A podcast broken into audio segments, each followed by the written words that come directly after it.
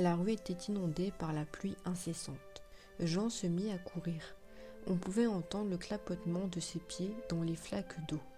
Les gouttes ruisselaient à grands flots sur le visage de l'homme. Il arriva devant une porte massive en marbre en or. Elle s'ouvrit dans une mélodie harmonieuse.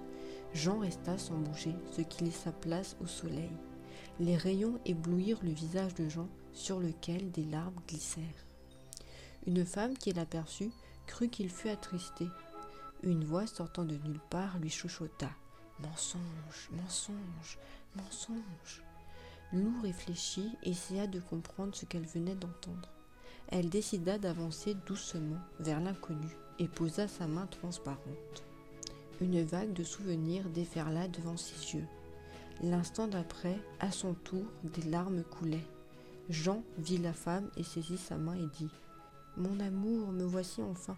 J'ai bien vécu comme tu me l'as demandé. Désormais, nous allons pouvoir nous reposer ensemble. Lou appliqua un baiser tendre à son défunt époux.